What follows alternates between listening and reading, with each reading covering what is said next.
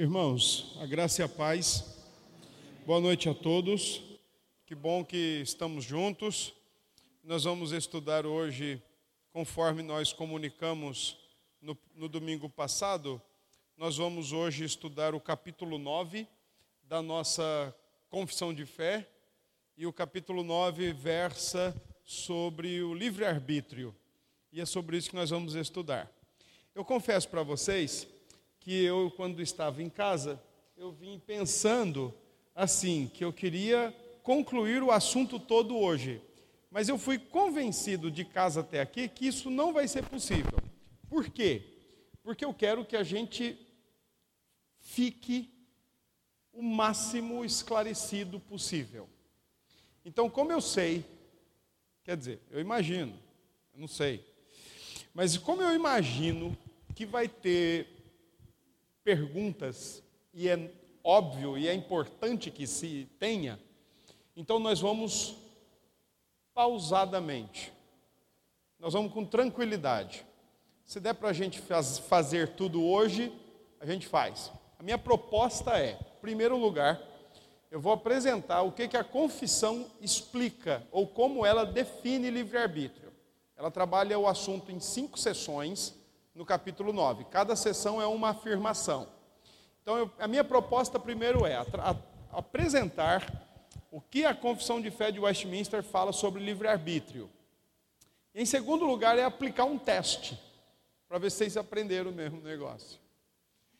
Só que eu acho que esse teste nós vamos é, deixar ele para outra semana. Talvez não, não dê para a gente ver tudo. Mas vamos em frente, tá certo? O importante é que a gente não saia daqui com dúvida, que a gente tente esclarecer. Eu acredito que, é, é, é, por experiência, eu acho que vai rolar uns conflitos aí no coração. Não se preocupe, é natural. Por que você já está rindo? Eu não vou, eu não vou aguentar também. Ué. Ó, é natural, para quem já foi meu aluno ou aluna, né, Amanda? É natural o conflito, é natural, tá? Porque a gente chegou aqui com uma ideia. Talvez vocês já tenham uma ideia mais próxima, mais alicerçada na confissão, talvez não.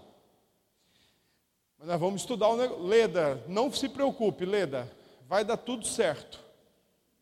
Vai dar, fique tranquila. Então a gente vai com muita calma nessa hora. Tá certo assim? Então, vamos orar? Senhor, obrigado por essa noite. Obrigado por nós estarmos juntos. Obrigado pelos irmãos, pelas irmãs desta igreja. Obrigado por, nossos convidados. Todos nós estamos nesse momento com interesse, o desejo de estudar conhecer mais do Senhor, balizar nossa fé na Escritura e na teologia reformada. Então, nos ajude nesta noite, a fim de que nós possamos compreender o que nós vamos estudar. É assim que nós oramos ao Senhor e oramos em nome de Jesus. Amém. Irmãos, quando eu dou aula no, no seminário, não só nesse assunto mas como em qualquer outro assunto, eu tenho batido na tecla com os alunos que a gente precisa ser chato. E olha que crente é chato. Mas a gente não tem que ser chato por, por mesquinheza. Mas a gente tem que ser chato com os termos. Com os termos. Porque os termos que nós empregamos, os termos que nós utilizamos, é possível, por exemplo, que ao utilizar um termo, eu esteja falando uma coisa e a Kétila esteja falando outra coisa com o mesmo termo. É bem possível que isso aconteça. Então, essa é a primeira ressalva que eu quero deixar. Quer ver um exemplo? A manga está na mesa. Que manga está na mesa? A espada. Alguém pensou a rosa. Alguém pensou a da camisa. Então você já percebeu como é o negócio. Em teologia, então, aí é que a gente tem que ser chato mesmo. Por quê? Porque num cenário teológico, a gente deve fazer teologia com ferramentas teológicas. Cada área tem suas ferramentas próprias. Não é isso? Por exemplo, a Ketla está é, fazendo arquitetura. Você vai usar a linguagem do direito? Depende se for preciso uma aprovação, uma, uma regulamentação. Mas você, a arquitetura ela não é dependente de uma outra linguagem, ela, ela tem a sua linguagem própria. Por que, que eu estou dando esse exemplo que parece besta? Mas vocês vão entender. Porque para fazer teologia, a gente não faz teologia com dicionário de português. Dicionário Aurélio, dicionário Ruais. A gente não faz teologia com esses tipos de dicionário. A gente faz teologia com ferramentas teológicas, com dicionários teológicos. Então aí, eu acho que eu já estou estabelecendo duas questões importantes. Primeiro, quando nós falamos que precisamos ser chatos com os termos, talvez nós estamos colocando dentro do livre-arbítrio um outro termo que também é muito comum para nós usarmos exatamente para distinguirmos as ideias. Quer ver só? Será que livre agência é a mesma coisa que livre arbítrio? Sim ou não? Olha só, então a gente já está estabelecendo um termo e outro termo. Por exemplo, é, livre agência. Se você for pensar, livre agência comunica o quê? O que, que você, assim, ah, livre agência deve ser isso. O que, que você chutaria aí ou tentaria expressar uma ideia? Livre agência. Hum? Não ouvi. Agir. Tudo bem, tem a ver com agir. É óbvio, tem a ver com agir. Diga lá, quem foi que falou aqui? Gerenciar uma vontade própria? É, vamos ver. Talvez tenha a ver com isso. Mas aí, quando você estabelece livre agência, distinguindo de livre arbítrio, então aí parece que você está falando de duas coisas diferentes. E de fato está. Então é por isso que eu acho que a gente tem que falar, tem que ser chato com os termos. E a segunda questão, a do dicionário. Eu não posso fazer teologia buscando definição de livre-arbítrio lá no Aurélio. Porque lá no Aurélio, o que, que ele vai me dizer? Ou lá no Ruais, em, em tese, em, de forma muito básica. O que é que esses dicionários vão nos dizer sobre livre-arbítrio? Poder de decisão, poder de escolha, poder de juízo. Então veja só, quando você pega lá essa definição na língua portuguesa e tenta importá-la para o cenário teológico, você está dizendo o quê? Que o ser humano tem poder de decisão, poder de juízo, poder de escolha, sem, contudo, se preocupar em direcionar para onde uma e para onde outra. Simplesmente ele tem poder de todo tipo de decisão. Entenderam isso? Ficou claro aqui ou não? Então, aí a minha proposta, nós vamos trabalhar com a ideia de livre-arbítrio dentro da confissão. E vocês vão ver que a confissão é bem diferente do que a gente pensa. E depois nós vamos fazer o teste. Agora, antes da gente ir para a confissão, vamos fazer uma leitura bíblica de Gênesis 1, capítulo 1, verso 26.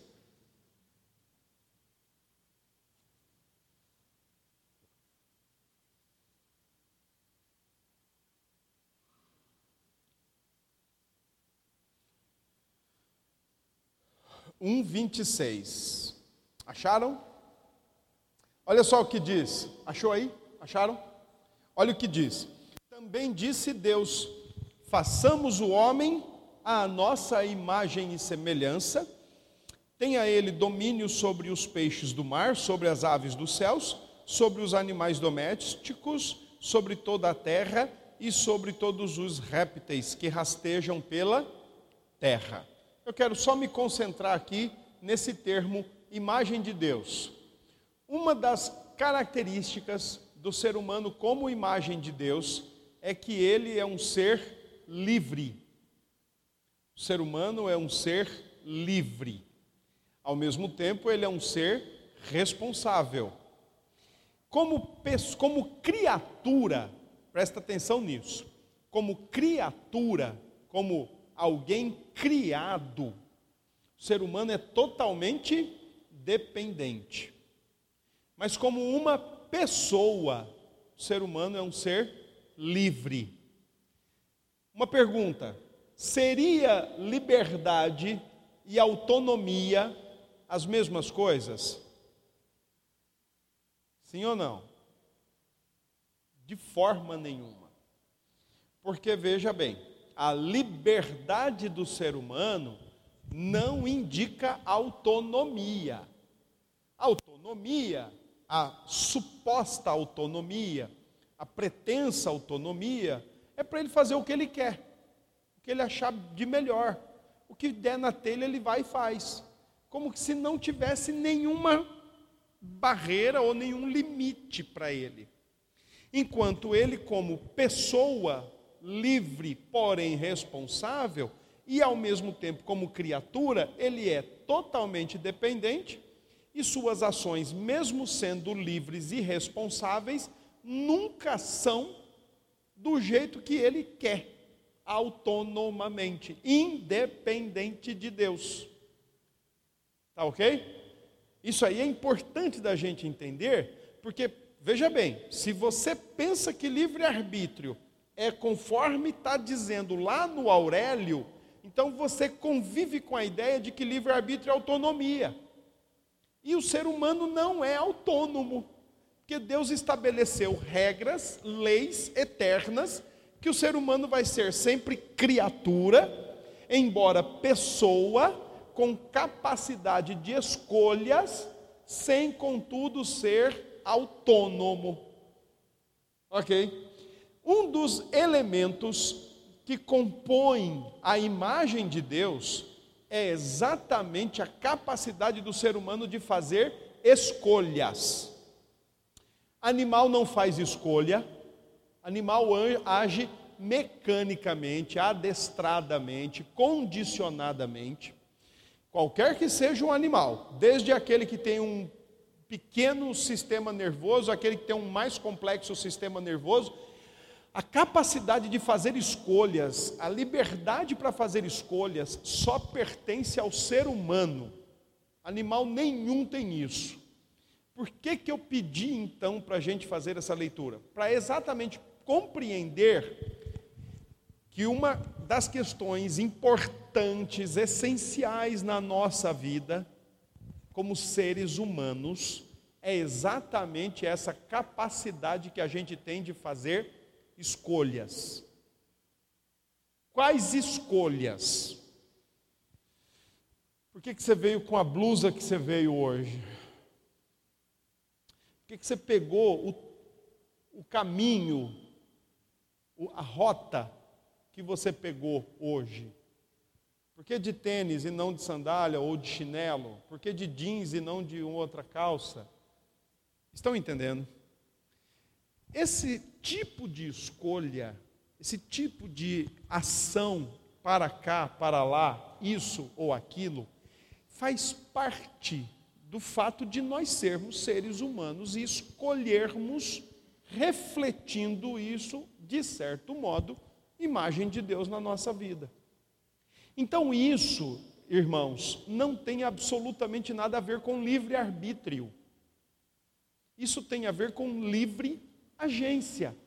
Porque o ser humano é um ser livre, ele age, ele escolhe azul ou ele escolhe amarelo, ele escolhe contra filé ou ele escolhe fígado, ele escolhe havaiana ou ele escolhe um Nike, um tênis.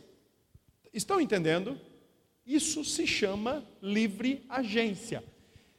Para resumir, para eu acho que vai ficar claro, esse tipo de liberdade é essencial no ser humano. Porque é ser humano. Nós não somos automatizados, nós não somos robotizados, nós não somos adestrados, condicionados, nós somos seres livres, embora não autônomos. Entenderam isso? Alguém ficou com dúvida? Se alguém ficou com dúvida, levanta aí o dedo, a mão, o braço e a gente tenta ajudar. Bora, entendeu, Agnes?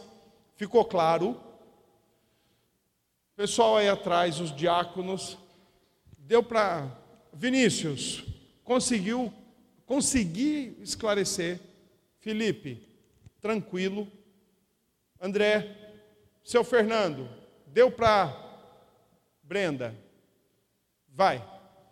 Eu sei que não ficou. Diga aí. Ficou claro?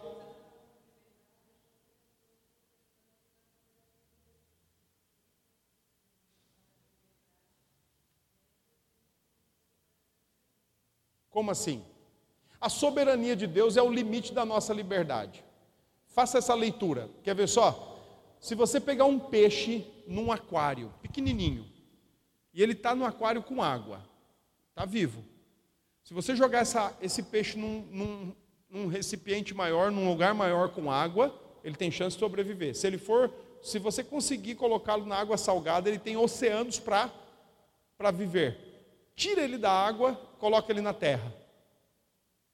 Entendeu? Então, eu diria para nós que a soberania de Deus é o limite para a nossa ação livre. Quando a gente tenta botar o pé fora do limite da soberania de Deus em busca de autonomia, morre-se. Que foi o que aconteceu no Éden. Entenderam isso? Diga.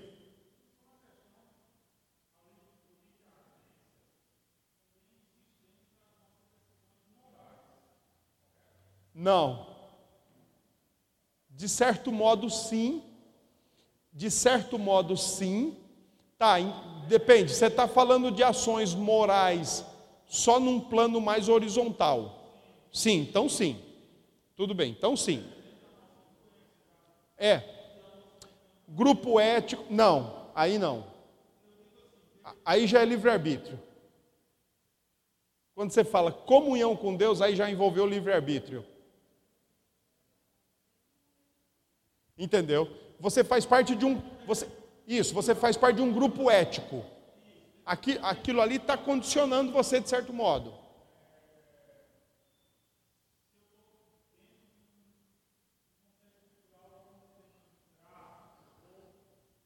É, você pode embarcar ou você pode sair fora.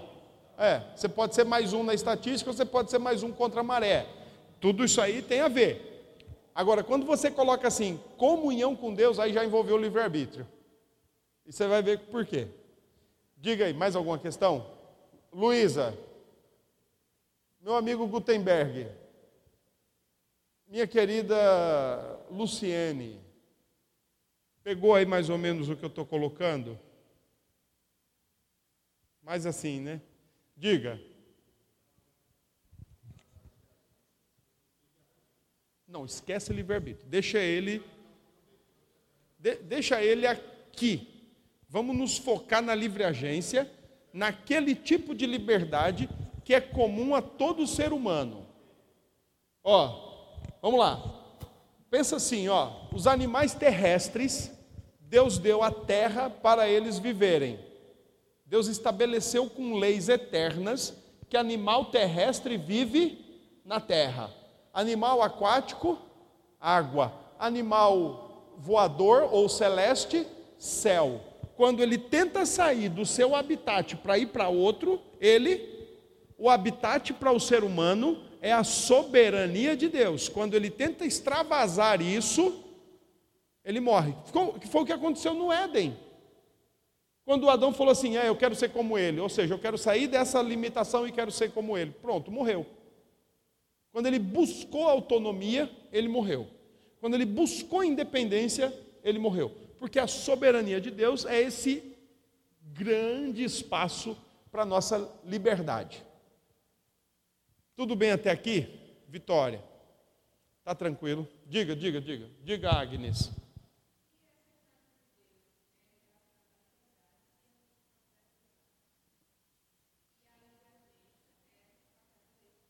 Essa livre agência é a liberdade que você leu no início.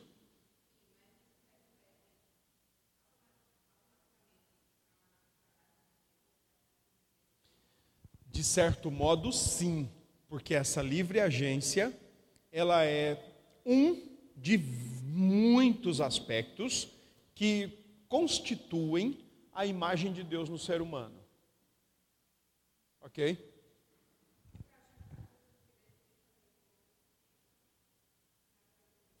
Fazem de acordo com a condição da sua alma.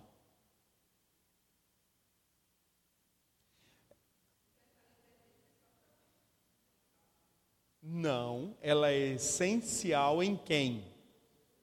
Em todos os seres humanos. Não há ser humano sem livre agência. O índio tem livre agência. É ser humano? Tem livre agência. O leão? Não tem.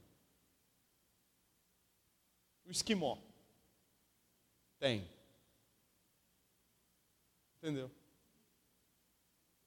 o africano. É ser humano, tem livre agência, porque é a imagem de Deus. Escolhe. Ele escolhe o caminho por onde ele vai, ele escolhe se ele quer um Fiat ou se ele quer um Vox, ele escolhe se ele quer terno ou não quer, enfim. Diga lá, peraí. Sim, e responder. Ou, ou você responde, ou você colhe. Tá? Não entendi. Tira a mão da boquinha e fala. O, como é, homem? Sim, e muita. Com certeza. E muita. Isso.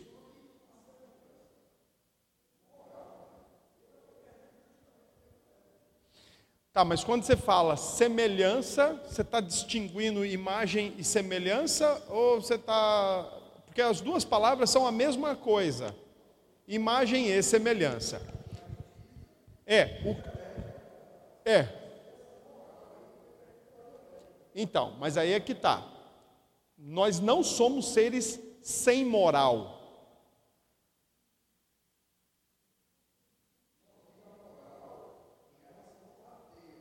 Não perdeu, não perdeu, não perdeu. Primeiro, nunca se perde a linha demarcatória entre Criador e criatura. E essas são linhas eternas. Ele é sempre Criador e a gente é sempre criatura. Questão de moral, moralidade, que também faz parte da imagem de Deus na gente, tem dois detalhes. O ser humano, ele é um ser mor, criado, um ser moral. E por causa da queda, ele se torna imoral. É, distorceu pesado, a ponto de, dependendo de como for, ele chega a, a aplaudir o errado e rechaçar o certo, de tanta imoralidade. Agora, o ser humano nunca se torna amoral. Amoral significa o quê? Sem moral. Quem não tem moral? Um animal. Eu vou usar um exemplo aqui, mas por favor não viajem muito no exemplo. Quando você passa pela rua e vê uma galera de cachorro, você está você tá risonha hoje, hein, meu? Você acha uma galera de cachorro na rua. E cachorro só se une por uma coisa. Porque tem uma. Então, aí você não vê. Você, você fica olhando para aquela cena. Aí você não vê a cachorra falando assim: não, aqui não, vamos ali no, atrás do muro. Você vê isso? Não, Olha, o pessoal está passando, tanto transeunte aí, vamos ali atrás do muro. É, é, o que, que eles vão pensar de mim? Você não vê isso. Você já viu? Não, né? Por quê? Porque não tem senso isso. Ok? Agora, pós-queda, o ser humano continua sendo um ser moral. Só que ele pega a escadinha da imoralidade e pode descer. E descer. E descer bem muito. Que já estava. Isso.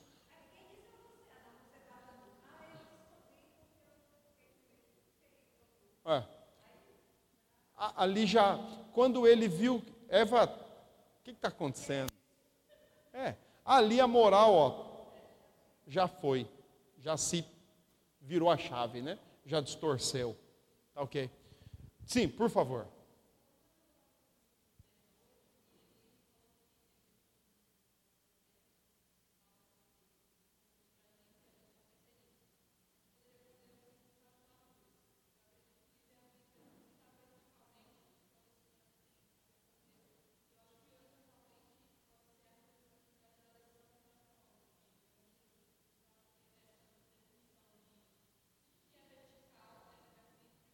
É.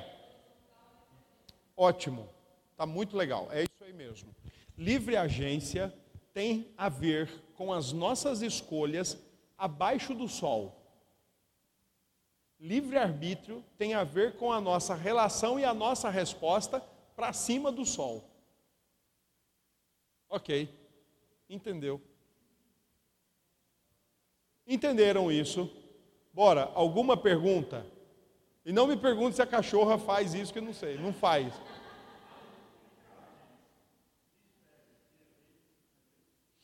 Ela, ela antecede, porque ela faz parte do ser humano. Então, digamos assim, o, o Zeca Parangolé é um ser humano, ele tem livre agência. Ele nunca se converteu na vida e ele morreu sem Cristo. Ele não perdeu a livre agência. Mas suponhamos que no meio do, da caminhada ele se converteu. Ele continua tendo livre agência, mas agora ele também tem livre-arbítrio. Ok? Vamos lá, alguma outra questão? Antes da gente entrar no texto. Se tiver, vamos lá, que agora é a hora, hein? Kétila, fala.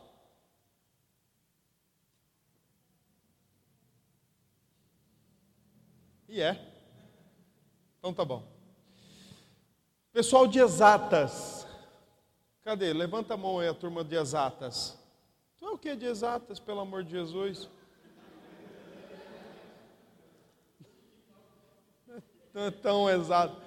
Específico. Não é quem se ferrou em exatas, como eu. É. Não é quem se deu mal na exata. É quem é da área. Porque o pessoal que é de exatas, eu me preocupo com eles, porque eu tenho que ser mais assim na explicação. Porque se eu começar, aí a galera. Aí eu tenho esse cuidado, eu tenho que. Ó, oh, é assim. Por isso que eu. Como é o seu nome, minha irmã? Dora. Por isso que eu vou usar seu exemplo aqui agora toda hora. Debaixo do sol, Kétila. Debaixo do sol, livre agência se relacionar com quem está acima do sol, livre-arbítrio. Pronto. Rebeca, você está bem? Então vamos embora. Bora, Mateus. Solta aí agora. Vamos lá. Pronto. Já repararam que tem umas cores diferentes? E aí agora nós vamos enroscar aqui. Ó, presta atenção. Primeira sessão do capítulo 9 é assim: Deus dotou a vontade do homem de tal liberdade, que nem é forçado. Ó, por que, que Deus dotou o homem de tal liberdade? Por quê? Por que, Heloísa? Por que, que Deus. Primeira frase. Expressão em vermelho. Vontade do homem de tal liberdade. Por que, que Deus dotou o homem dessa tal liberdade?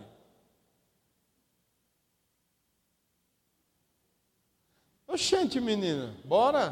Por quê? Por quê? Ajuda aí, universitária. Não. Homem ali é no sentido mais pleno da palavra, sentido de humanidade. Por que, Agnes? Por que, que deu exatamente isso? Porque o ser humano é o quê? Imagem e semelhança. Então, o que a confissão está dizendo aqui, ó, é, Deus dotou o homem de tal liberdade. Mas por que, que Deus dotou o homem, Vitória? Porque ele é imagem e semelhança. Tudo bem até aí? Então agora olha o que vem. Que ele nem é forçado para o bem ou para o mal. Nem a isso é determinado por qualquer necessidade absoluta da sua natureza. Ou seja, não tem nada que pegue o homem pelo pescoço e faça, faça isso, faça aquilo. Por quê? Porque o ser humano é um ser livre. Ele é imagem e semelhança de Deus, ele foi dotado de tal liberdade e ele é um ser livre. Agora, detalhe: o que, o, o que a confissão aqui está pensando, o que a confissão está definindo aqui é o conceito de livre agência. Isso aqui não é livre-arbítrio na confissão. Isso aqui é o conceito de livre agência. Hã? Livre-arbítrio vai começar daqui a pouco. Em primeiro lugar, o que, que a confissão está dizendo? O homem é habilitado por Deus para tomar decisões. Por que, que o homem é habilitado por Deus? Resposta: imago dei imagem e semelhança de Deus. Diga. Quem foi que chamou? Fala, Juan. Não, regra, regra presbiteriana, o mais distante primeiro. Fala, Juan. Vamos. Esqueça pecado, homem. Esqueça o pecado, homem. Nós não estamos falando de pecado aqui ainda. Nós vamos entrar nele, já que você quer. Eu sei que você gosta. Nós vamos entrar nele. Calma, deixa o pecado lá. Vamos antes aqui ainda, ó. Criação original, criação imagodei. A gente vai nele. Calma, fala. Isso é o conceito. Não, não. Ó, isso é um conceito essencial ao ser humano, conceito da habilitação do ser humano. A reforma protestante, seguindo Lutero, inclusive Calvino e os puritanos, eles faziam essa distinção. Quem começou com essa distinção foi Lutero. Ó, livre agência libera um arbítrio, livre arbítrio. Livre agência, habilidade, capacidade dada a todo ser humano. Livre arbítrio, aí é outra história. Livre agência debaixo do sol. Livre arbítrio extravasa. Não, não tira. Isso é bom salientar. O pecado não tira a nossa livre agência. Você depois do É, ele não tira. Ó, foi bom você falar isso. Primeiro, pecado não tira a imagem de Deus da gente. Bagunça. Bagunça que não é brincadeira. Mas não tira. É, bagunça geral. Se a gente for falar de imagem de Deus, então a gente pode falar de estrutura funcional e estrutural. A estrutural perde, literalmente perde. Conhecimento verdadeiro, santidade e justiça originais, a queda tira geral.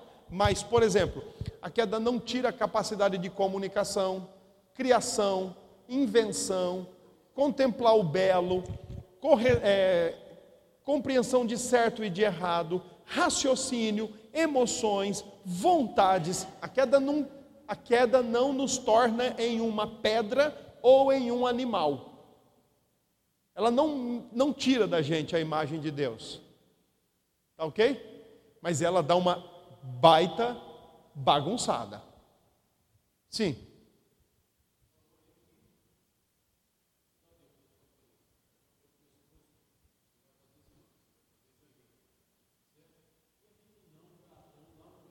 Não.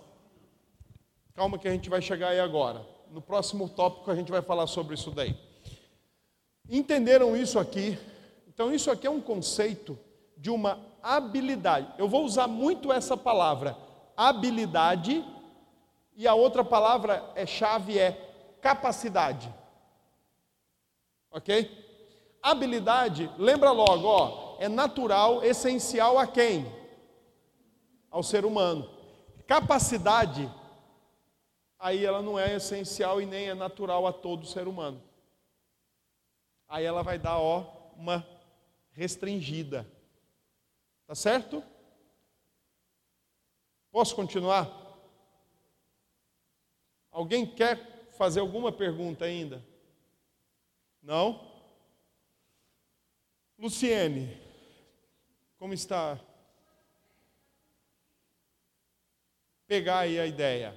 Então tá bom. Então vamos embora. Então vamos em frente. Vai, Mateus, por favor. Não vai dar para ler os textos, depois eu sugiro que vocês leiam. Anotem e leiam. Pronto, agora veja lá. Ó, olha que legal o que a confissão vai fazer agora.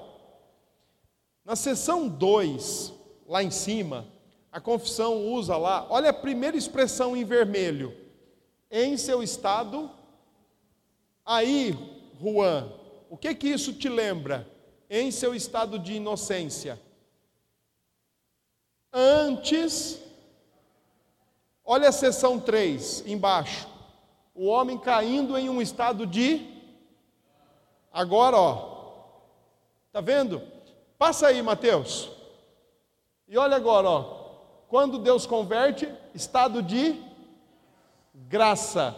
E no estado de. Tá vendo? Então volta aí, Mateus. Percebe? A confissão, ela já usa nesse assunto e outros também, é claro. A confissão já usa aquela aquela, aquele esquema de organização de uma cosmovisão cristã: criação, queda, redenção e consumação, tá? ou glorificação. E eu, eu sugiro que vocês peguem qualquer assunto e coloquem dentro dessa estrutura quádrupla. Por exemplo, você pega lá casamento e coloca ele na esfera da criação. Quem criou? Como criou? Quando criou? Para quem criou? Queda. O que aconteceu com o casamento pós-queda? O casamento ele pode ser redimido? Aí eu não vou entrar no último tópico, porque senão nós não vamos, não vamos vencer a discussão. Mas e na glorificação, vai ter casamento? Aí é outra história. Isso aí a gente pode falar depois. Tá bom? Então veja, ó, a confissão, ela já trabalha esse esquema de você organizar uma visão de mundo, vendo que Deus é o originador de tudo, que a queda entrou e bagunçou tudo. Deus manda Cristo para redimir não só o ser humano, mas para redimir tudo, e a consumação é para consumar e glorificar e arrumar toda a bagunça. Tá bom assim? Então vamos voltar aí para o livre-arbítrio, vai. Então, a seção 2, ó. O homem, em seu estado de inocência, tinha a liberdade e o poder de fazer aquilo que é bom e agradável a Deus. Por que, que ele tinha essa liberdade de fazer o que é bom e agradável a Deus? Primeira pergunta, primeira resposta, porque ele é a imagem de Deus, porque ele se encontra num estado de inocência ou seja, sem pecado. Então, por isso ele tem essa capacidade, o poder ou a capacidade de fazer o que? O que é bom e agradável a Deus. Agora aqui já é livre-arbítrio. A seção 1 é livre agência. A seção 2 aqui, estado de inocência, tudo quanto o homem fizesse, ele iria fazer especialmente, primariamente, na condição, na direção vertical, acima do que está no sol, acima do sol, diante de Deus. Entenderam isso? Eita, meu Senhor! Bora, Rebeca.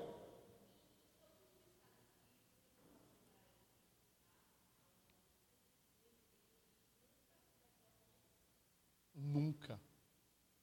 A, dentro da lei das dentro das palavras leis de Deus, uma delas é que nós sempre vamos ser criatura dependente.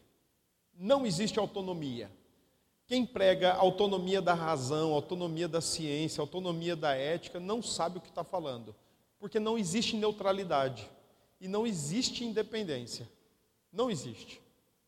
Ok? Diga, Agnes.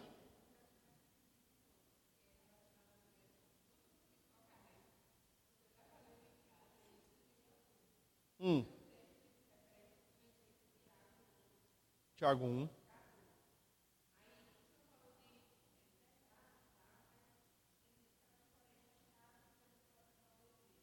Ah.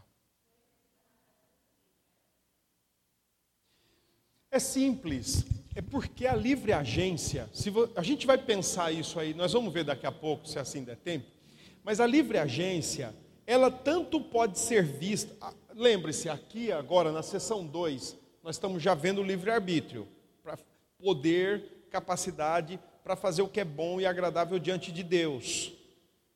É uma liberdade espiritual, porque está num estado de inocência e não tem pecado. Mas a livre agência, você também pode vê-la nas quatro colunas. O ser humano é um livre agente, um ser livre e um ser agente livre no estado de criação sem pecado, mas ele continua sendo um ser livre agente, ou um agente livre no estado de queda. Só que agora ele faz as coisas meio que de acordo com as predileções e o estado da sua alma. E no estado de redenção, aí isso gera um conflito. Porque ele tem agora a liberdade espiritual, mas ele também tem a livre agência, ele tem pecado na sua alma e ele tem graça na sua alma. E a vida do crente é uma vida de crise. Vai ficar claro, vai ficar claro, pode, pode acreditar. É, pro, é propositadamente fustigar vocês, deixar vocês assim, com raiva de mim. Diga. Existe. Total. Eu diria que 100% total e sem conflito. Porque o que vai caracterizar a vida cristã é a vida de livre-arbítrio, mas com conflito. Então vamos dizer assim: na história da humanidade, quem experimentou o livre-arbítrio sem conflito? Adão, Eva, enquanto não comeram da, da jaca. Adão, Eva, não sabemos por quanto tempo, e o outro, Jesus. É muito provavelmente que nós cristãos temos o livre-arbítrio, só que a gente experimenta esse livre-arbítrio com muita crise, com muito conflito, aquilo que Paulo chama de a carne milita contra o espírito, o espírito milita contra a carne e assim por diante. Espiritualmente. São, são dois mundos na nossa alma. Isso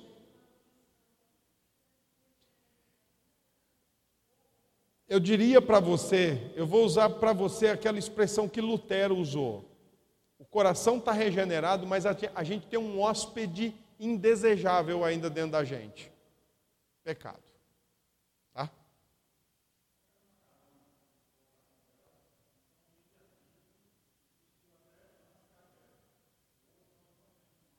Calma, vamos ver, vamos ver. Quem chamou aqui?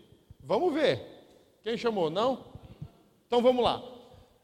Agora, presta atenção. o que que, o, a, o que, que a confissão está dizendo? Ó, o homem, em seu estado de inocência, antes da queda, tudo bonitinho, viu Deus que tudo era muito bom. Então, no seu estado de inocência, ele tinha a liberdade e o poder de, de querer fazer aquilo que é bom e agradável a Deus. Mas, como? Mu, mudavelmente. Ou mutavelmente. Agora aqui, é, eu sei, aqui é o bicho pega. Mas eu vou lá. Ó, Primeiro, por que Adão era mutável, podia mudar? Não, antes dessa explicação aí, antes dessas questões mais densas aí, essas questões aí a gente vai chegar, mas tem uma questão muito simples, muito simples antes de vocês dois. Por que mudavelmente?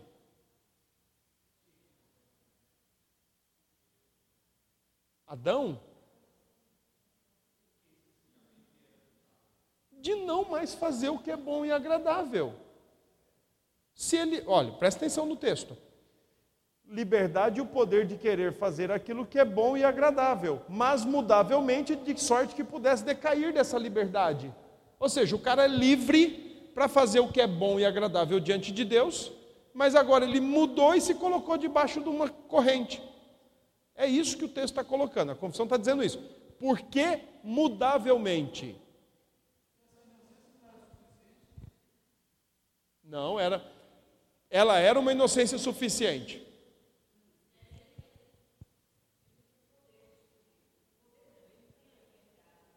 Antes disso, tem uma coisa. Tem uma coisa, é muito, mas é muito, que quando eu disser, vocês vão me bater, mas eu vou correr o risco. Quer ver só? Diga aí, minha irmã.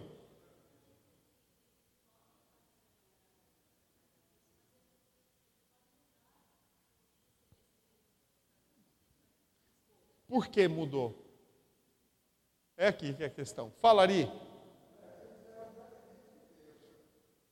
Quase isso.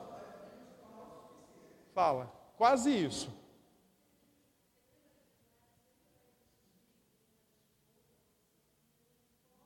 Não. É, é, é básico, gente. Não, é básico.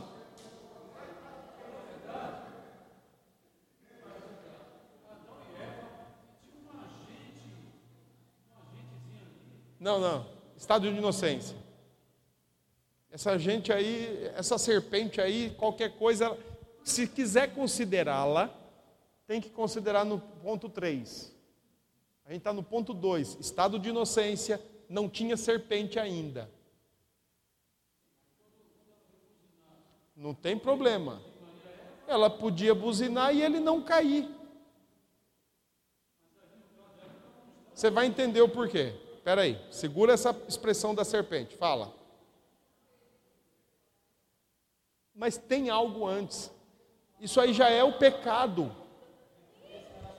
Gente, por que, que ele podia mudar? Fala.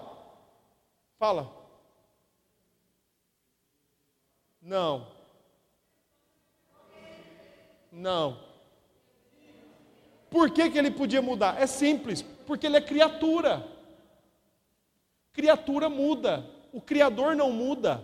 Agora, quando você vai explicar por que, que a criatura muda e mudou, aí é outra história. Aí tem a ver o que, que vocês falaram. Por exemplo, a criatura Adão foi criado, presta atenção nisso.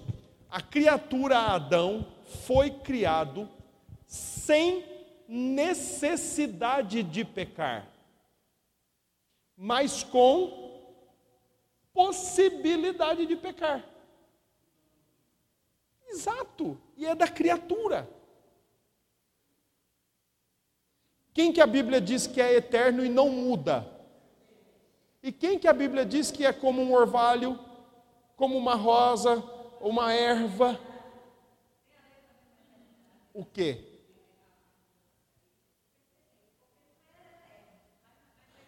Ai, não entra aí. Não entra aí. Porque tem um, eu vou passar, tem um detalhe aí que aí depois a gente vai ver, que tem a ver com o pacto. É, não vou entrar no pacto. Como é? Não, criatura é nosso status ad infinitum. Criatura sempre criatura. Então, mas aí, se eu entrar nesse ponto agora, esse pessoal aqui vai ferver. Eu não vou entrar, eu posso entrar depois. Mas veja, ó, ele podia. Ó, quer ver só um negócio? Se você botar isso mais claramente, ele podia mudar. Se você olhar para aquela palavra de Deus para ele, ó, não coma. O que é isso? É um teste. Para quê? Enquanto ele não comer, ele vai se consol, ele vai se consolidando, ele vai se confirmando. O teste era para ele não cair. E ele caiu. O não comerás era para ele vencer o não comerás e então estar totalmente estabelecido. Diga.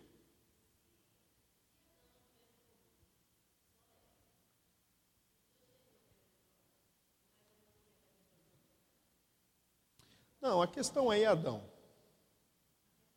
É Adão. O pacto é com ele, a representação é com ele, a chefia é com ele, é tudo com ele. Não. Cada um bota uma, a culpa um no outro. Ali sai todo mundo apontando. Foi fulano, foi fulano, foi a serpente. Ali é assim. Agora, ó, tem um detalhe sem querer embananar mais, mas é para jogar luz mesmo. É só você pensar assim, ó. Adão tinha vida biológica? Tinha ou não? Ele tinha ou não tinha, doutor? Está com medo de responder, homem?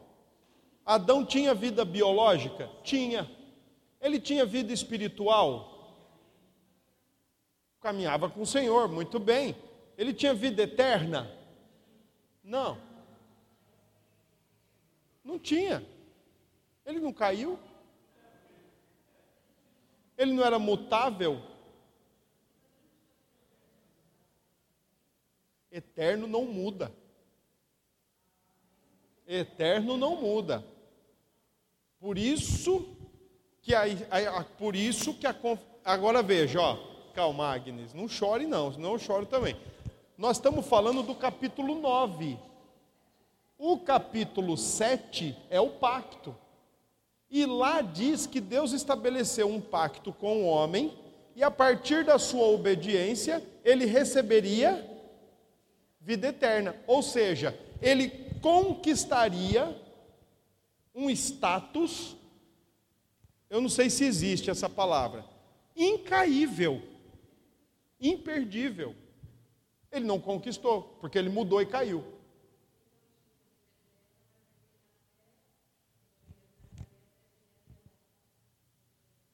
Assim, muito diferente. Porque no caso dele, ter vida eterna é não cair mais, é vencer o pacto.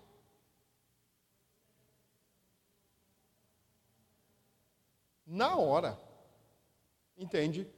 se ele, vamos lá, eu não sei quanto tempo ele seria provado, aí já seria especulação da teologia, mas vamos supor que ele tivesse que ser provado sete anos.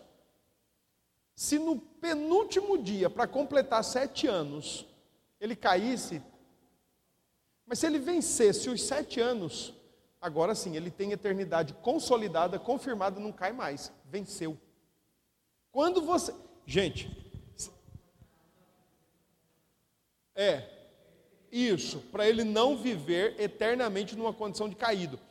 Quando a gente tem uma boa compreensão desse cenário do pacto de Deus com Adão através das obras, a gente compreende a cruz, ó. A cruz faz assim na nossa cara.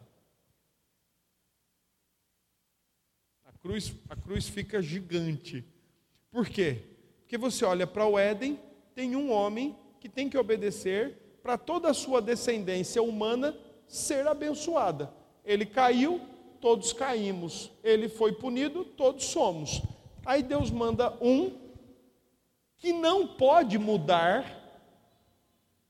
Adão podia. Aí vem Cristo, que não pode mudar, faz o que faz na cruz e conquista vida eterna para aqueles que nele creem. Crer em Cristo é ter vida eterna, aqui e agora. Entenderam? Então, quando a gente entende o cenário da criação original, a questão do mandamento do não comerás, e olha depois para a cruz, fala: agora está claro, agora eu sei por que, que eu sou salvo por obras a obra de Cristo.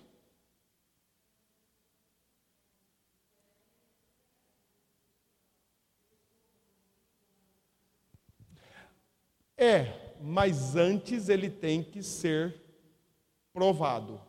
Ele também é provado, ele também é testado, e isso fica bem claro no deserto, quando diz lá que o Espírito imediatamente levou ao deserto para ser tentado.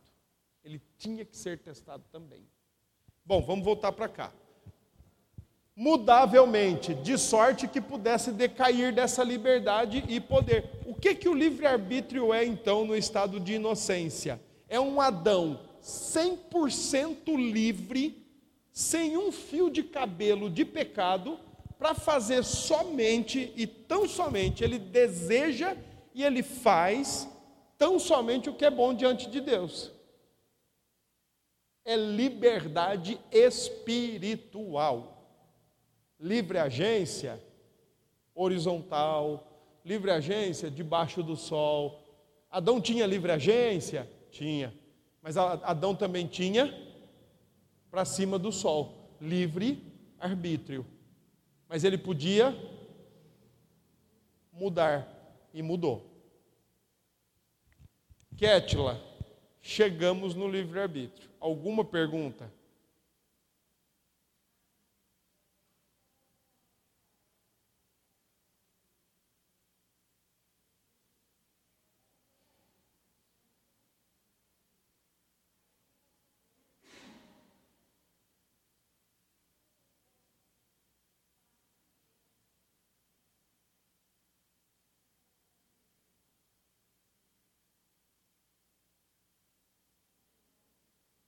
É.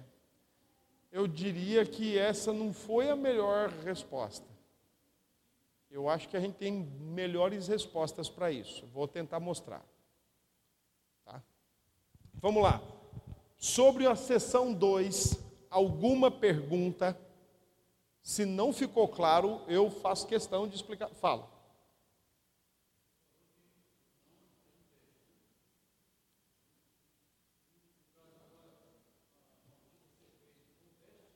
Não, foi uma tentadora, foi uma agente de tentação, não um teste. O teste era o fruto. É. Assim, era o agente da tentação. Tá? Podemos voltar? Vamos para a sessão 3. Então, olha agora a sessão 3. O homem caindo agora, ele já está num estado de pecado, estado de queda. Ou seja, que que, como é que a gente resume o que aconteceu com Adão naquele momento? Morreu. Como ele morreu? Espiritualmente. Porque, como indivíduo, corpo e alma separados, ele vai morrer quando? Só no Gênesis 5. Então, quando ele vê que Eva e ele estão de alguma forma sem roupa e a consciência começa a gritar, ele já entendeu que ali ele morreu. A comunhão foi quebrada.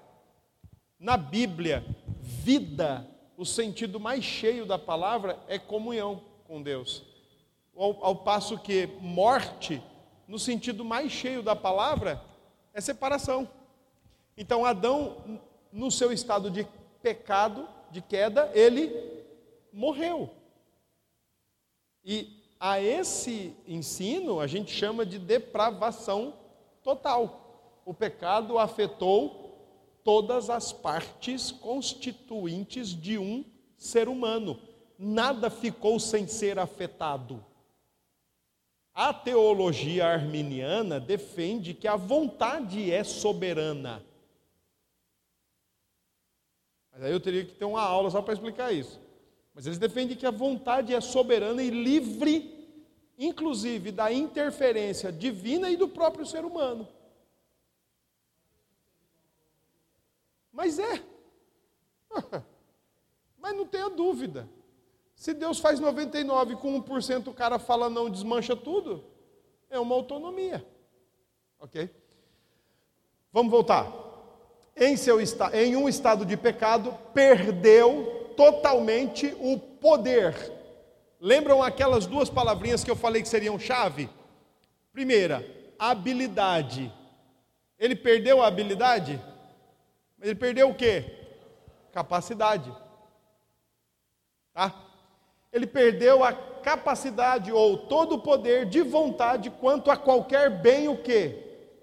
Espiritual. Ou seja, ele perdeu a capacidade de querer, de fazer alguma coisa boa, agradável, espiritualmente falando, acima do sol.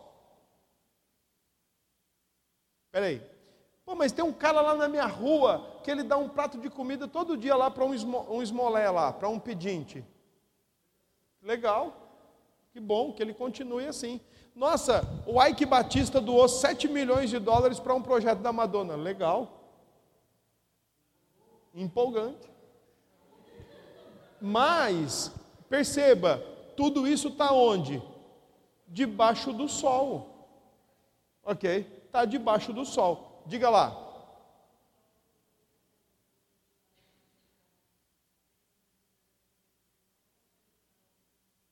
Não, quando fala espiritual e se fala em depravação total, significa então que tudo foi afetado: mente, vontade, emoções, uh, coração acima de tudo, a raiz do, do ser e o corpo, sem dúvida, tá?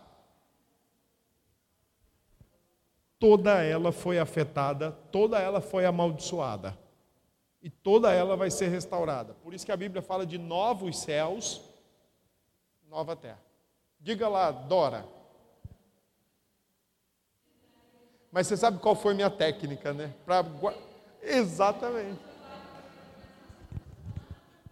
Quando você falou, pode me chamar de Dora, eu lembrei da minha menina, que gostava da Dora Aventureira, e pronto, eu já usei minha Vai lá.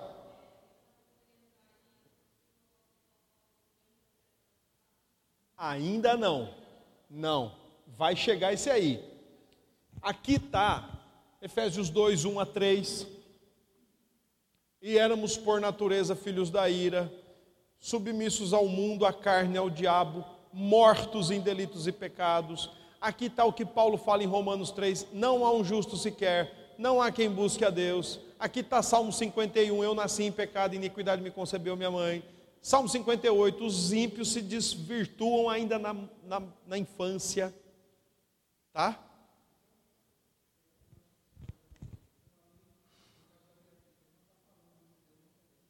Não, homem, mexe com isso não. Está falando dele. Ele está falando dele. Negócio de judeu convertido. Ele está falando dele. É a briga dele, é a luta dele. Você vai entender por quê. É uma luta que a gente vai encarar até o último momento da nossa vida. Mas ele está falando disso. Ele não estava falando dele quando não convertido, e ele não estava falando de outro judeu, não. Ele está falando dele como cristão e representativamente de todo cristão passa por aquilo ali, mesmo porque ele corrobora essa ideia em Gálatas 5. As obras da carne, o fruto do Espírito. Ok? que a carne milita contra o espírito e o espírito milita contra a carne. Então vamos lá. Ele perdeu a vontade então de qualquer bem espiritual que acompanhe o que? Salvação. Está vendo? Ah, o estado de queda não tirou a habilidade, mas tirou. Ó, os dois meninos aqui levantaram uma questão: que antes da queda, Adão era mudavelmente. E aí eu coloquei que Adão foi criado com a possibilidade de pecar, mas sem necessidade de pecar. Agora, no ponto 3, Adão se transformou em alguém impossível de não pecar. Ele perdeu qualquer condição, capacidade, ferramenta de fazer o que é bom diante de Deus. Pecado, ó, rompe, quebra, separa, distancia. E além disso, coloca um contra o outro. Ok? Inimizade. Tá? Então vamos lá. Bem espiritual que acompanha a salvação. De sorte que um homem, gente, olha essa expressão, um homem natural. O que, que a confissão está querendo dizer com isso? Quem é o homem natural? Deixou de ser espiritual ou não nasceu de novo. Tá?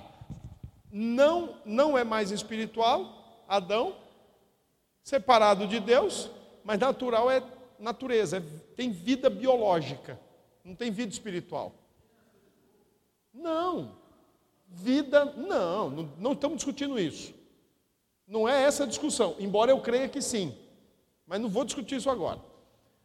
Ó, de sorte que um homem natural, agora quando a confissão está colocando, ó, um homem natural, ela já não está pensando em Adão, ela está pensando pós-Adão, ela está pensando em Heloísa, até, até o momento em que Heloísa foi regenerada, ela estava nessa condição aqui, em, em Ari, em Juliano. Entendeu? Um homem natural. E aí diz: inteiramente adverso a esse bem e morto no pecado. É incapaz de, pelo seu próprio poder, converter-se ou mesmo preparar-se para isso. Entendeu, Kétila? Está acorrentado o indivíduo, o ser humano, seja lá onde for, sem Cristo, ele está encaixado no ponto 2. Adão, perdão, sessão 2, Adão. Sessão 3, humanidade caída que não conhece Cristo. Entendeu isso? Ajudou? Ajudou?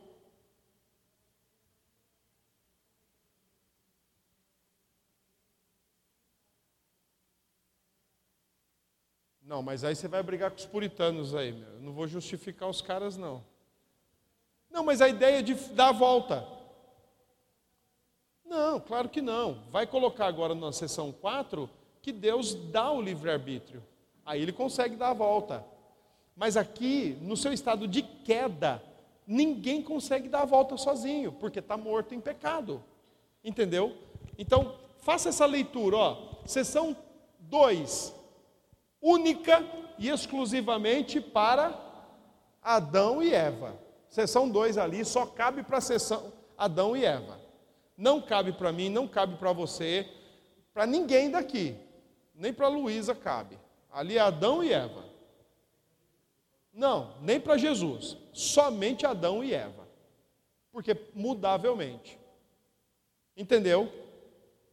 Fala, irmã, eu estou achando você com a carinha meio assim preocupada que, que foi? Diga. Diga o que, que você está sentindo que eu vou passar a receita. Diga aí, diga aí.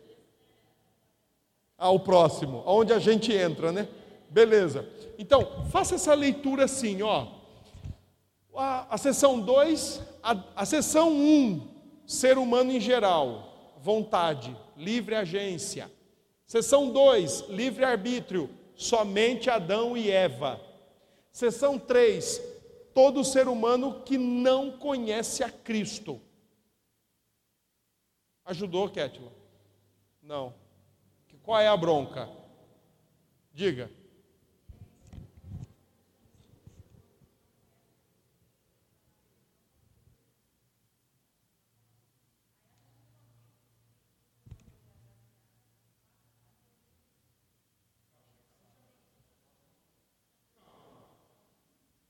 agora. Até aqui, posso seguir? Ficou claro aí, pessoal? Pessoal, ficou claro? Luciene. Claro como a luz da lua, né? Então tá bom. Vai lá, Mateus. Cadê, Mateus? Sessão 4. Pronto, olha, ó, Brenda, em vermelho logo lá em cima, ó. Sessão 4. Quando Deus o quê? Converte um pecador e o transfere para onde? Pronto, Kétila? Então, ó, e ele nos transportou do reino das trevas, ele nos arrancou do reino das trevas e levou para onde? Da sua maravilhosa luz. Ok? Então, se a seção 2 se aplica a Adão e Eva mudavelmente, se a seção 3 se aplica a todo ser humano que não conhece a Cristo, a seção 4 vai se aplicar a quem? A igreja. A igreja. Olha lá, transfere para o estado de graça. Porque quem é que recebe, desfruta, experimenta e vive a graça de Jesus? A igreja. Tá certo? Então, olha o que vai dizer agora. Estado de graça, ele o liberta da sua natural escravidão ao pecado e somente pela sua graça, qual é a palavra que aparece? Habilita, capacita ao quê? A querer e fazer com toda a liberdade o que é o quê? Pronto. Aí já é vertical. Aí já subiu para cima do sol já está acima do sol, porque agora a gente está fazendo, a gente quer e faz e procura sempre fazer o que é espiritualmente bom e aceitável diante de quem? De Deus. Quer ver só como vai ficar fácil? Se o Filho vos libertar, pronto. Para quê?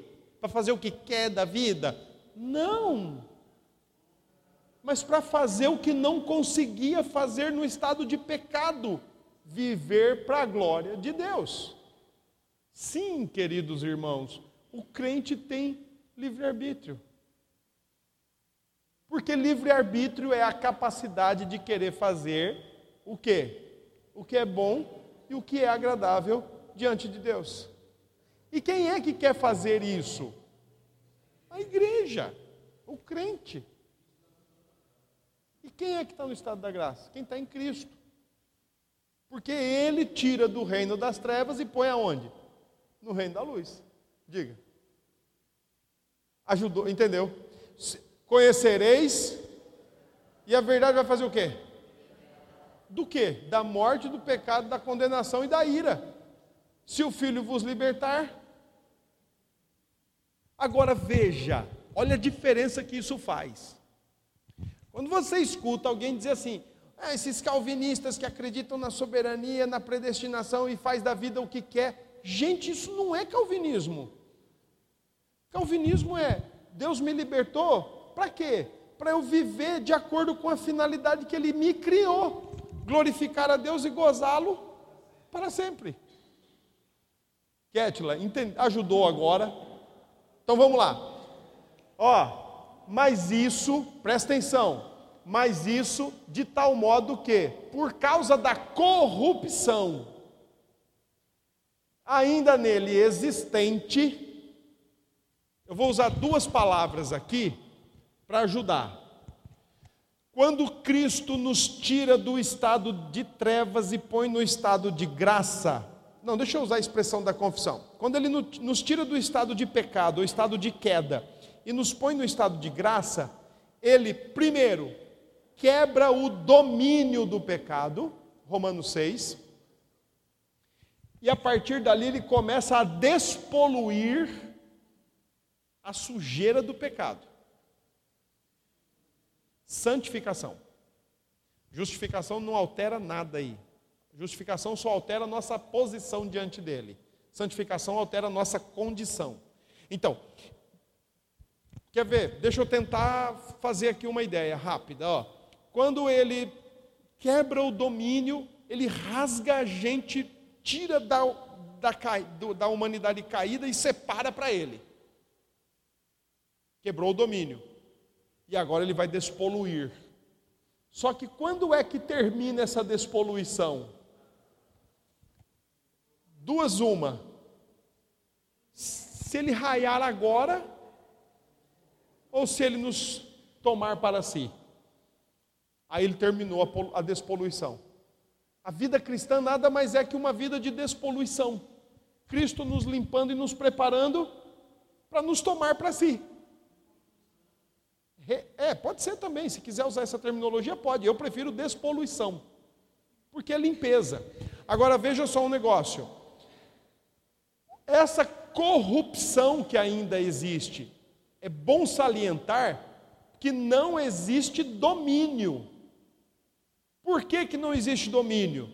Porque se o filho libertou, mas existe a poluição. E essa poluição dá uma dor de cabeça na gente. Porque o que, que essa poluição ou essa corrupção faz? A corrupção ainda nele existente, em quem?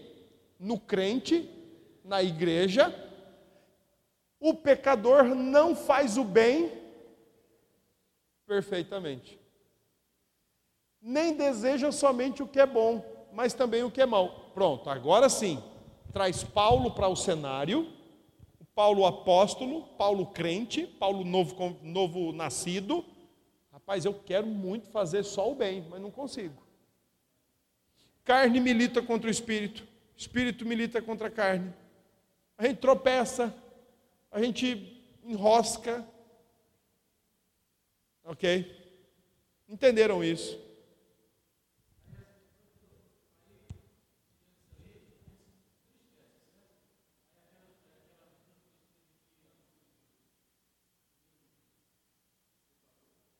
Eu, eu não sei, eu acho que não. Não, porque o pecado não separa a gente. O pecado não separa. Então, essa tristeza é uma tristeza porque a nossa consciência gritou. E a nossa consciência pode ser a nossa melhor amiga ou a nossa pior inimiga. Então, se ela gritou, ela está te dizendo assim: ó, você está indo contra o seu Deus. Então, a tristeza, o abatimento, o, pesar vem por isso, porque você está indo contra o seu Deus. Rapaz, eu acho que ele experimentou pior que isso. Ah, sim, claro. Do seu estado de perfeição para o seu estado de queda foi uma queda vertiginosa. Foi terrível. Do mesmo modo, não, do mesmo modo não. E nós somos mais privilegiados que ele. Ketla entendeu, ajudou. Livre-arbítrio, então, não é para eu ficar um dia sem pecar. Livre-arbítrio é para eu estar, eu estou livre do domínio do pecado, capacitado por Cristo para fazer o que é bom e agradável diante de Deus, embora numa arena de batalha. Porque são dois mundos dentro do crente. São dois mundos dentro do crente. É, eles, eles são, tem que ser santo no mundo, não é santo fora do mundo, é santo no mundo. Diga.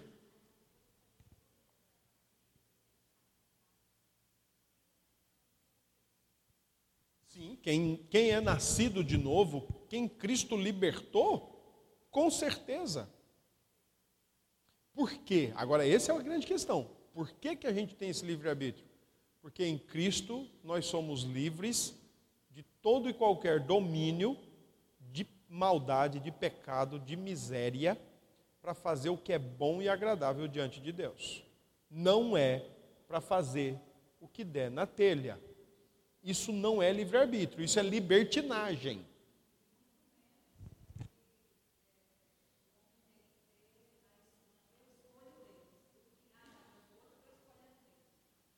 Mas depende, se você está dizendo isso num cenário que você foi lá no sertão, evangelizou, e aí uma pessoa lá que nunca tinha ouvido o evangelho diz assim: ah, agora eu escolho Deus. Isso aí só é possível com o agir da graça preparando o coração. Mas nós crentes, se a gente disser assim, ó, eu escolho obedecer a Deus, eu estou proferindo algo de acordo com a nova realidade do meu coração, livre-arbítrio. E aí a gente está fazendo uso correto do nosso livre-arbítrio. E aí envolve a nossa liberdade de ação, livre-arbítrio e responsabilidade. Do mesmo modo que quando a gente peca, a gente faz mau uso da nossa liberdade espiritual ou do livre-arbítrio. E deu vazão para a corrupção, para a poluição, para sujeira embaixo do tapete. Bora, perguntas? Diga.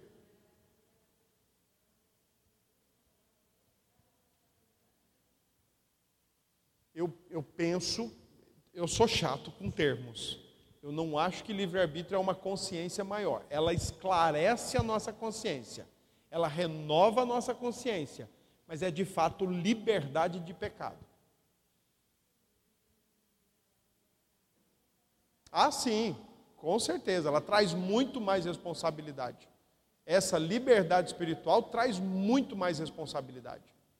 Bastante, é, bastante. Bora, alguma questão? Vitória, voou muito aí não, né? Não. Então tá bom. Então, ó, ponto, vamos voltar, vamos só relembrar. Seção 1, humanidade em geral, todo mundo tem livre agência. Seção 2, mudavelmente Adão e Eva. Seção 3, humanidade. Seção 4, igreja, estado de graça. Seção 5, novos céus e nova terra o povo de Deus, a igreja de Deus para todo sempre. Amém. É no estado de glória que a vontade do homem se torna perfeita. E olha aí agora. Graças a Deus não vai ter fruto para ninguém ser testado, comer e despencar tudo de novo. Diga, meu filho. Como é a história, homem? Ó, uma vez criatura, sempre criatura. É igual aquele hino lá, uma vez Flamengo, sempre sofrendo, entendeu? Hã? Mas a criatura, aí, veja bem, essa criatura do texto 5, no estado de glória, não é uma criatura em estado de provação, mas é uma criatura consolidada pelo mérito da cruz é vida eterna, sem a possibilidade de cair. Entendeu? Quem tinha possibilidade de cair é Adão. Quem é caível, nós. Novos céus, nova terra, zero de possibilidade. Porque em Cristo é vida eterna. Ninguém vai ser testado. Ajudou? Bora. Ajudou, irmã? Irmã, a senhora é mãe de Vinícius? Como é que está aí?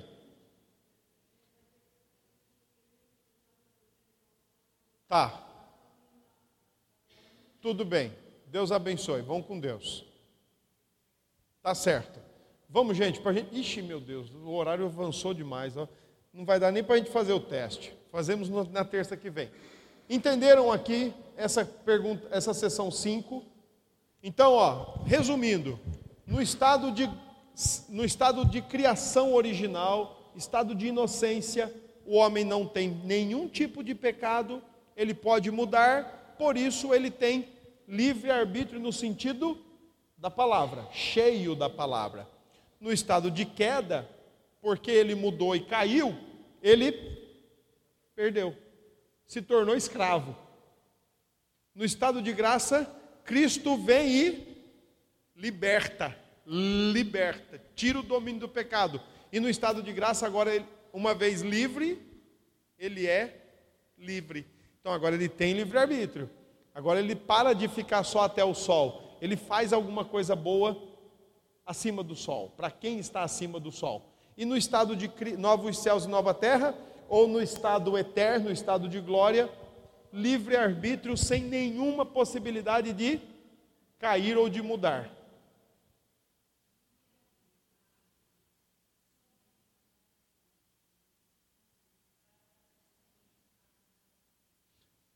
Livre-arbítrio é liberdade espiritual para fazer o que é bom e agradável diante de Deus.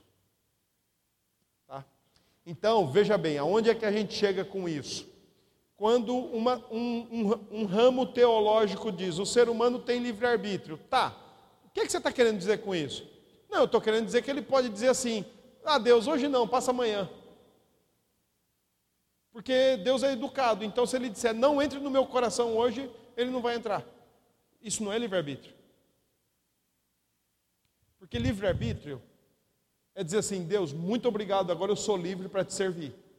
E eu vou te servir. Ok?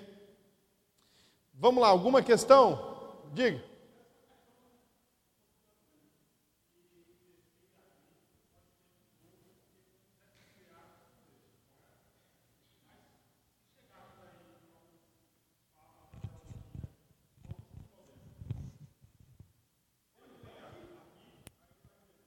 Ele vai aqui.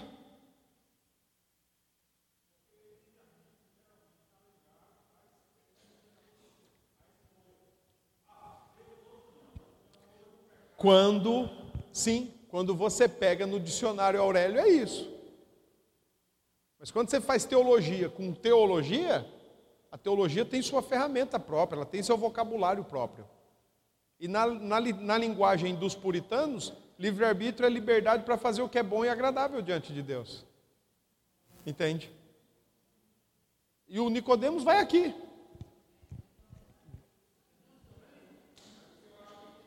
É presbiteriano, vai aqui.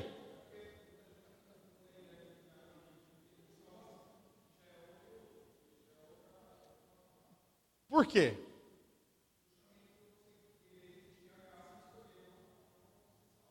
Tá. Livre-arbítrio é consequência da salvação e não condição para a salvação. Isso, tem que ficar claro isso.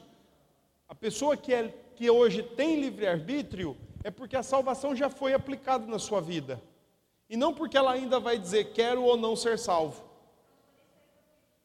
É, pronto. Então, e não, isso não é livre-arbítrio. É porque ele já me converteu Olha a linguagem lá em cima. Quando Deus converte um pecador e tira do reino das trevas e põe no reino da graça, por ele já ter feito essa, esse exercício aqui, né, de tirar de lá e colocar aqui, ele já deu vida eterna. Eu já sou livre. Não, nada, nada a ver, nada a ver. Fala, Agnes. Uh, tem, a gente sempre diz que não quer Deus enquanto Ele não arrebenta com o nosso pecado e entra no nosso coração. A gente diz, a gente vive como se Ele não existisse, a gente não se preocupa com Ele, a gente não quer nem saber dele, sabe que Ele existe, a consciência briga, grita, a gente sabe que está faltando muita coisa na gente, não tem sentido, não tem significado, mas quem arrasta a gente para Ele é Deus. Tem um livro muito legal que vocês tinham que ler chamado porque sou cristão, do John Stott. E eu gosto muito dos primeiros capítulos, acho que é o primeiro ou segundo capítulo, que ele coloca algumas falas, né, de alguns autores, alguns escritores, né, e um deles chama Deus de o grande enxadrista. Tentou jogar xadrez com Deus e Deus derrubou ele. O outro chama Jesus de o cão de caça do céu, que não desistiu de caçá-lo. Então, a gente sempre diz não, enquanto ele não arranca a gente, a gente sempre diz não. É próprio do coração caído dizer não ao Criador. Não.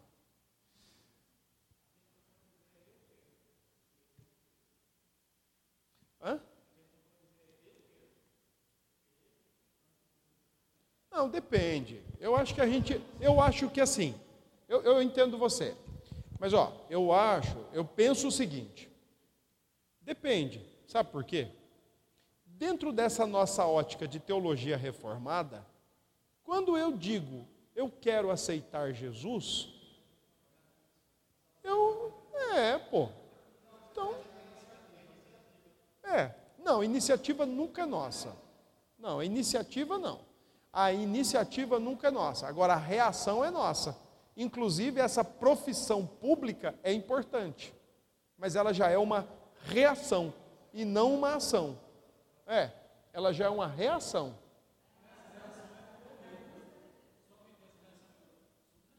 Quem tem essa reação é quem o Espírito aplica a salvação no coração. Exatamente. Essa turma aí. Só nessa turma. Não. Não vai aplicar. Não é? Ei, pronto, gente. Eu queria, eu ficaria até mais tarde, mas eu tenho que ir embora. Então, ó, para a semana, quer ver só um negócio? Pronto, Mateus, pode, Mateus, tira esse aí. Rapaz, eu não vou pular, não. Alguém vai pular? Vai pular alguém? Na terça? Vou na segunda. Eu penso que na terça a gente pode vir. Vamos vir na terça? Então, terça-feira a gente tem culto. Ah, é esse aí que eu quero mostrar para vocês. Ó. Aí, o que, que eu vou fazer aqui? Eu vou mostrar para vocês a ideia de livre-arbítrio dentro da teologia reformada e dentro da ótica libertária. Hã? Não ouvi. Não, não. A ótica libertária tem a ver com arminianismo, que a vontade é livre. Então, coloca só o próximo, não, não mexe mais não. Olha como é que nós vamos trabalhar aqui. Pronto, nós vamos trabalhar desse jeitinho aqui, ó.